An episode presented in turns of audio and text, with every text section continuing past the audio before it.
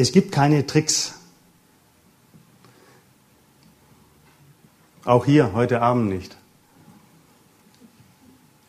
Es gibt die Erkenntnis, dass es leicht ist, sich im Streit zu trennen.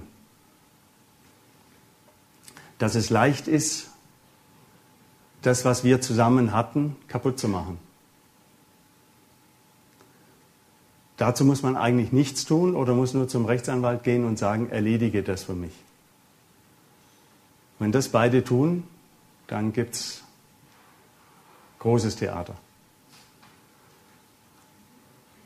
Und dann geht die Liebe wirklich ganz aus der Beziehung raus und weicht einem, einem Kampf. Was wir brauchen, ist Mut aber nicht um zu kämpfen, sondern um uns selber anzuschauen. Das ist wichtig.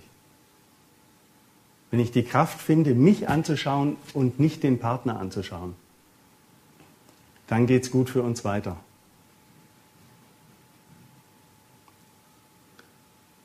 Wie finde ich die Kraft, selber mich anzuschauen? Dazu habe ich hier ein paar Sachen aufgeschrieben. Auf das Wie kommt es an.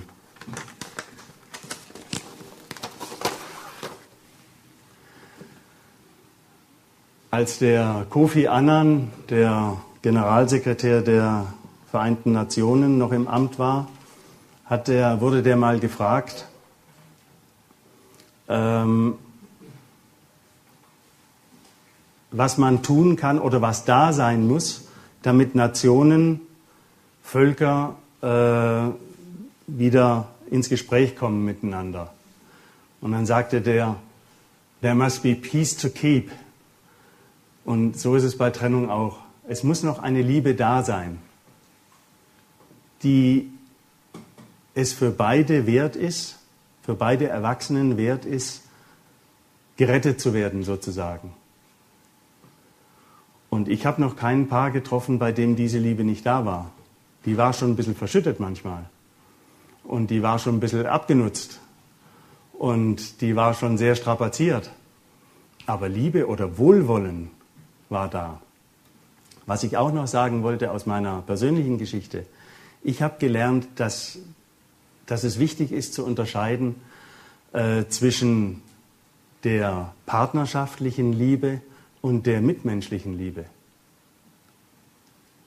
Und diese Transformation zu schaffen von der partnerschaftlichen Liebe, die ich zu meiner Frau habe, die ich zu meinem Mann habe, diese Transformation zu schaffen in eine mitmenschliche Liebe, das ist der Gewinn. Ich wollte gerade Auf, äh, Aufgabe sagen, aber es ist eigentlich das Ziel und der Gewinn. Das tut sehr gut. Denn wir müssen uns auch darüber im Klaren sein, dass wir nicht viele so gute Freunde haben wie die Partner, mit denen wir Jahre oder viele Jahre zusammen waren. Wie äh, der Matthias gesagt hat, fehlt uns eine Scheidungs- oder Trennungskultur. Und das sieht man äh, auf zwei Art und Weisen äh, mit Kindern. Äh, ich komme ja aus äh, Dänemark und da haben wir uns ja wie wahnsinnig getrennt seit meine Generation. Äh, und das heißt, dass äh, ein Kind zu sein und wissen, meine Eltern äh, leben getrennt oder sind jetzt in Scheidung, äh, ist keine äh, soziale Katastrophe. Jeder Kind kennt mindestens fünf, sechs andere Kinder, äh, wo das auch so ist. Ähm, das hat eine Rückseite, nämlich äh, die Kinder, die jetzt äh, in dieser äh, Lage ist, sind, ähm, gucken die anderen Kinder an und sagen, das sieht ja nicht aus, als ob das weh tut. Aber auf mich tut es weh. So, entweder bin ich besonders oder merkwürdig oder äh, irgendwas ist mit mir falsch. Äh, und dann äh, gibt es noch einen Gesprächspartner sozusagen für Kinder, der nicht anwesend ist, nämlich die Freunde. Die Eltern sind sowieso nicht anwesend, äh, weil die in diese Phase so selbst besetzt sind äh, und nicht wirklich zur Verfügung stehen. Plus die Kinder kooperieren, die schon die Eltern versuchen leise, mindestens 50 Prozent von den Kindern versuchen so leise wie möglich zu sein, so diskret wie möglich. Und Deswegen habe ich äh, jahrelang dafür plädiert, dass man innerhalb Schulen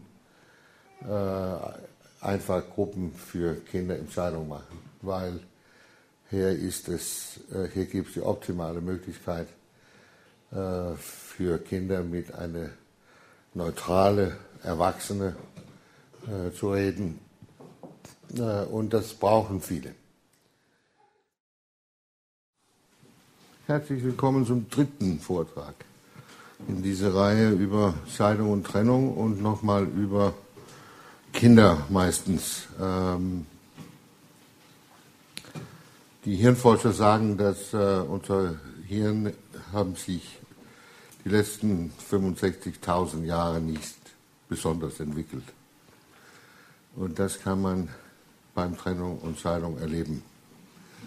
Äh, dass es sehr, sehr oft sehr primitiv wird, äh, auch sehr dreckig, auch sehr unverantwortlich, auch sehr überhaupt alles Mögliches. Äh, so ist es in so ungefähr 15, 20 Prozent äh, der Fällen und andere äh, nicht so schlecht. Aber ich glaube, ähm, wir werden alle äh, irgendwie mit, mit Erlebnisse, Gefühle äh, konfrontiert, die uns fast unbekannt äh, sind. Und äh, wir wissen natürlich, oder deswegen wissen wir natürlich am Anfang nicht, wie gehen wir am besten damit um. Ähm, diese Titel Zwei zu Hause äh, geht ja über alles Mögliches. Äh, Im Vortrag Nummer zwei habe ich ein bisschen darüber geredet, was ist es mit dieser 50-50 äh, äh, wo Kinder eine Woche beim Vater, eine Woche bei Mutter lebt. Äh, alle machen sich natürlich Gedanken, äh, was ist das gut für Kinder. Es gibt sogar Familien, äh, die machen es komplett anders. Äh, die sagen, wir behalten unsere alten Familien Haus oder Wohnung und dann ziehen die Erwachsene in und raus, äh, jede zweite Woche. das ist ein sehr gutes Erlebnis, weil die Erwachsenen erleben ja innerhalb der ersten paar Jahren, dass das ist fast unmöglich. Ähm, und Gott sei Dank, Gott sei Dank sind ähm, Kinder ja viel mehr lebens- und anpassungsfähig als die meisten Erwachsene. Äh, und deswegen äh, geht es